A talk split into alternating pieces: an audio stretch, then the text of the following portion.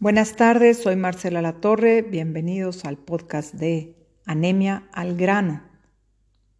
Hoy les voy a dar la segunda parte de, sobre el tipo de sangre y vamos a ver dos estudios, uno en el que sí se correlaciona el tipo de sangre con la deficiencia de hierro y el otro sobre la dieta que les comenté de comer de acuerdo al tipo de sangre. Antes de todo vamos a empezar con la nota de descargo de responsabilidad. El contenido de este podcast es solamente información general y experiencia y opinión personal. No pretendo ni tengo la intención de sustituir el consejo de sus doctores, tratamientos o diagnósticos. Bueno, y este episodio lo empezamos con la canción de 1960 que cantaba a la gente, que se llama ¿De qué color es la piel de Dios? Y se la dedicamos al doctor Charles Drew, que en paz descanse, que fue el que les conté en el episodio pasado, que inició los bancos masivos de sangre y se resistió a la segregación racial, que es un gran ejemplo para todos. Ahora continuamos con la correlación entre los grupos de sangre y la anemia debido a la deficiencia de hierro. Esto es algo que yo me he venido cuestionando desde hace más de 10 años y he tratado de investigar, a ver si se han hecho estudios más profundos. He hecho mis propias investigaciones por varios años y participo en grupos de deficiencia de hierro, de anemia y grupos de eczema haciendo estas correlaciones. Ya llevo más de 400 participantes y cartas de reconocimiento donde se ha logrado apoyar a los participantes, ¿verdad? Que, con esta correlación tan importante. En mis, ah, ah, lo que he logrado descubrir es que, y creo que ustedes van a estar, van a encontrar, darle sentido, este, decir esto, esto hace sentido después de que escuchen estos estudios, pero sí es el tipo de sangre O, en lo que en opinión personal y en lo que han llegado mis investigaciones, que tiene mayor, este, es más propenso a la deficiencia de hierro y también el factor RH negativo, independientemente del tipo de sangre.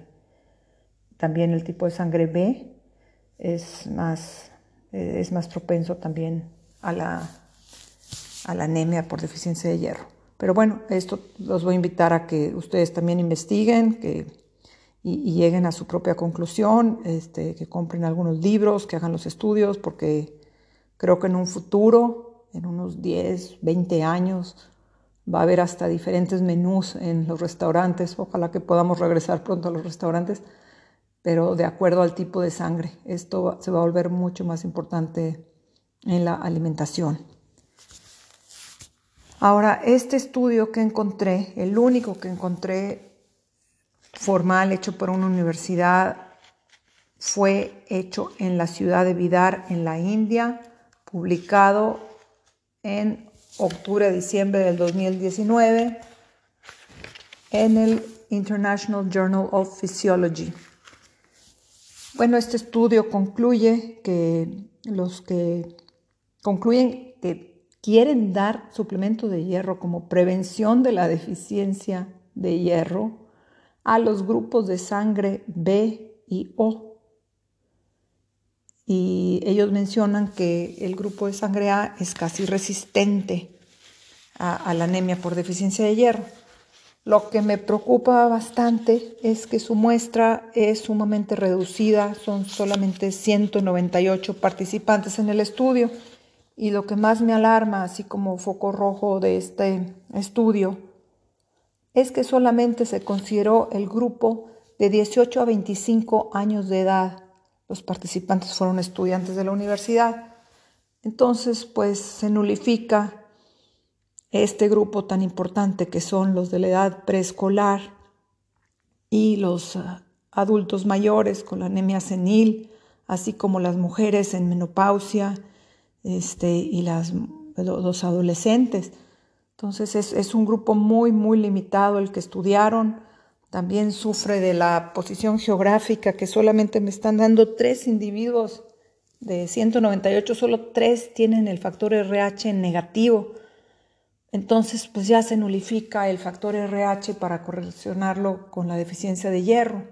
Entonces, el sistema de RH ni siquiera se considera, solamente traten de estudiar los cuatro tipos de sangre y por la situación geográfica de la India y, la clasificación de tipos de sangre que hay allá, pues me dan un mayor número de individuos con tipo de sangre O y tipo de sangre B ah, y es mucho menor los participantes en tipo de sangre A y o AB. Entonces no es uniforme la muestra, aunque sus conclusiones pueden llegar a ser interesantes. También me preocupa el que sugieran dar los suplementos de hierro sin ni siquiera considerar primero la eliminación de los alimentos que previenen una buena absorción. Ni siquiera lo mencionan y este estudio pues es bastante reciente, no tiene ni, ni dos años. Y aunque proponen los suplementos, sí nos dicen aquí sobre los peligrosos que pueden ser los efectos secundarios de los suplementos, causando problemas gastrointestinales, desde náuseas, vómito, diarrea, eh, severa constipación, y agraviar las eh, existentes úlceras y colitis. Ahora no especifican qué tipo de suplementos, no dicen si el suplemento es natural, incluye vitamina B12 y vitamina C, que para mí es lo ideal. Pero en fin, voy a hacer otro episodio específicamente sobre los suplementos de hierro y cómo tomarlos. La buena noticia es que ya se están cuestionando esto también los académicos y los doctores, así es que los invito a, que se hagan investigaciones mucho más profundas, con muestras mayores que incluyan a un universo más grande, con una población que desde, desde los niños recién nacidos y dividir pues por lactancia, por preescolar, adolescentes, adultos, las mujeres en sus eh, diferentes etapas reproductivas y sobre todo considerar a, los adultos mayores con la anemia senil porque es una anemia silenciosa, como les platicaba. En fin, creo que vamos por buen camino y, todas estas preguntas hay que, hay que hacerlas y hay que fomentar la investigación en las universidades para para conocer mejor nuestro cuerpo y a dónde vamos y cuidar nuestra salud.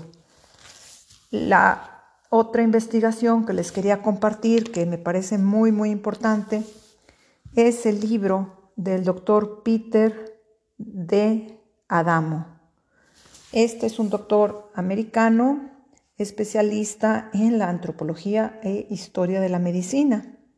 Él publicó su primer libro que se llama Eat Right for Your Type en 1996. Fue un best, bestseller, este, se vendió muchísimo durante dos años y después lo desacreditaron por falta de estudios, falta de evidencia y como que se olvidó por casi unos 15 años hasta que después lo, lo volvieron a retomar y ahora el doctor Adamo tiene un sitio en internet bastante interesante. Los invito a que lo busquen, que lean al respecto. Además de que pueden comprar el libro que ya se volvió a publicar, una nueva edición en 2013 y ahora se reeditó en 2016 y ahorita parece que vuelve a ser el auge. Porque este libro nos dice exactamente lo mismo que esa prueba de ADN que les comentaba en el episodio número 7, que les da las sensibilidades, pues ese ADN lo están sacando de la saliva, que son los antígenos de la sangre que, que anda también en la boca y el sistema digestivo. Y en vez de pagar 200 dólares por el estudio o aún más en otros países de Europa, pues este libro es mucho más económico y te enseña cómo comer de acuerdo a tu tipo de sangre. Te explica la historia, que a mí me parece bastante válida su teoría, especialmente si entendemos esta evolución que les explicaba del hombre que va siendo paulatina y la epigenética, y nos explica cómo de la distribución geográfica del tipo de sangre o, por ejemplo, los cazadores que le llama el doctor de Adamo, estaban en Europa y los que eran los lácteos o nómadas del tipo B estaban en Mesopotamia y el tipo A, por ejemplo, estaban en Asia, que son los vegetarianos o los agrarios cultivadores. Entonces, por ejemplo, en, en los países como Nepal y la India, que son mucho más vegetarianos, o Japón, también tipo A y AB, pues este, pueden tomar tofu, pescado, pavo, pero les cae muy pesada la carne. Y los lácteos, hay, un estudio muy interesante sobre el cáncer de mama en los países asiáticos, en China y Japón, cómo no existía el cáncer de mama hasta que se introdujeron los lácteos en esos países. Pero en fin, ese es otro tema. Aquí nos vamos a enfocar a la deficiencia de hierro. Búsquenlo ustedes si les interesa. Pero en esto, al, volver al tipo de sangre, pues el doctor de Adamo nos dice, por ejemplo, el tipo B, ellos sí pueden tomar los lácteos porque eran los nómadas que andaban como pastores con sus becerros y los, las cabritas y las ovejas, entonces pueden comer carne lácteos, hígado. En cambio, el tipo A, que empiezan a, sembrar la agricultura, o es el cultivador o el agrario, ya se quedan en un solo lugar.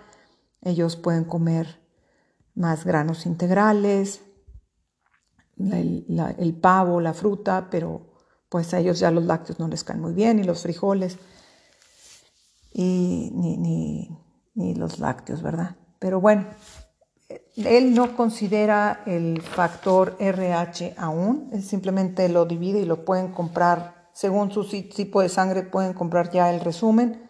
Yo no lo sigo al pie de la letra, pero me interesa porque sí subraya la importancia del tipo de sangre O en que los cazadores pues comían carne y estaban corriendo kilómetros, entonces va de acuerdo a los estudios de ADN que el tipo de ejercicio que se tiene que hacer es mucho más activo, cardio, aeróbico.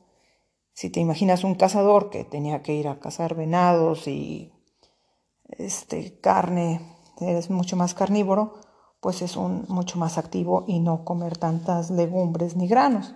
Entonces, para mí hace mucho sentido, los, tiene sentido este estudio, este, por más de que se desacreditó ya les expliqué lo difícil que es hacer una muestra más universal, de considerar todos los tipos de sangre, sobre todo si les digo que lo negativo es solo el 5%, pues es más difícil conseguir las muestras, pero espero que se esté tomando ya más en serio estos estudios y se dediquen fondos para hacerlo más a fondo.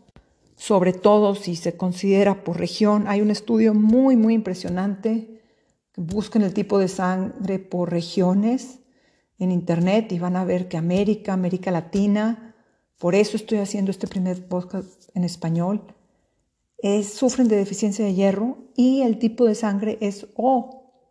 Entonces, ¿qué está pasando con la cantidad de los lácteos?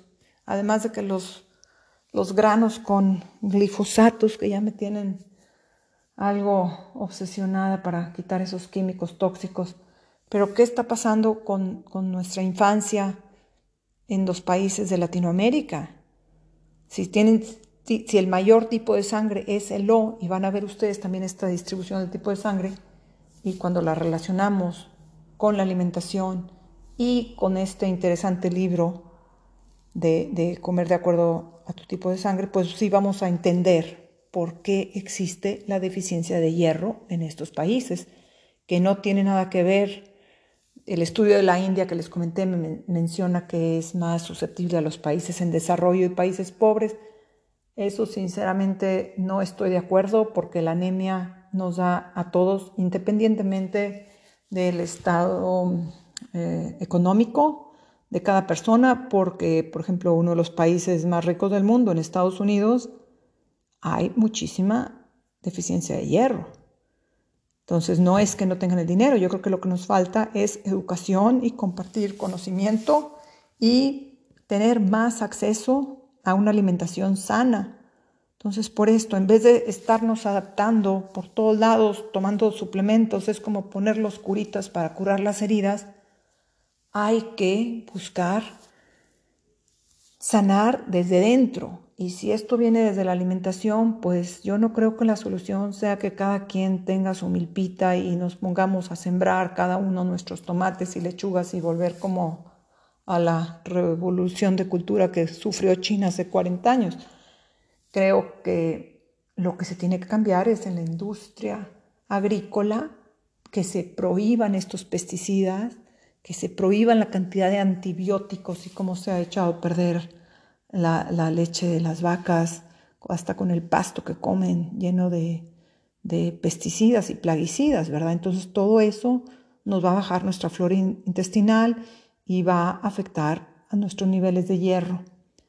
En fin, les dejo esta, que es como se dice, food for thought, esta comida o información para estarla pensando, investigando y sobre todo alentar a los científicos y a los médicos a que se hagan estas investigaciones a fondo para poder prevenir la anemia por deficiencia de hierro a través de una alimentación sana y adecuada.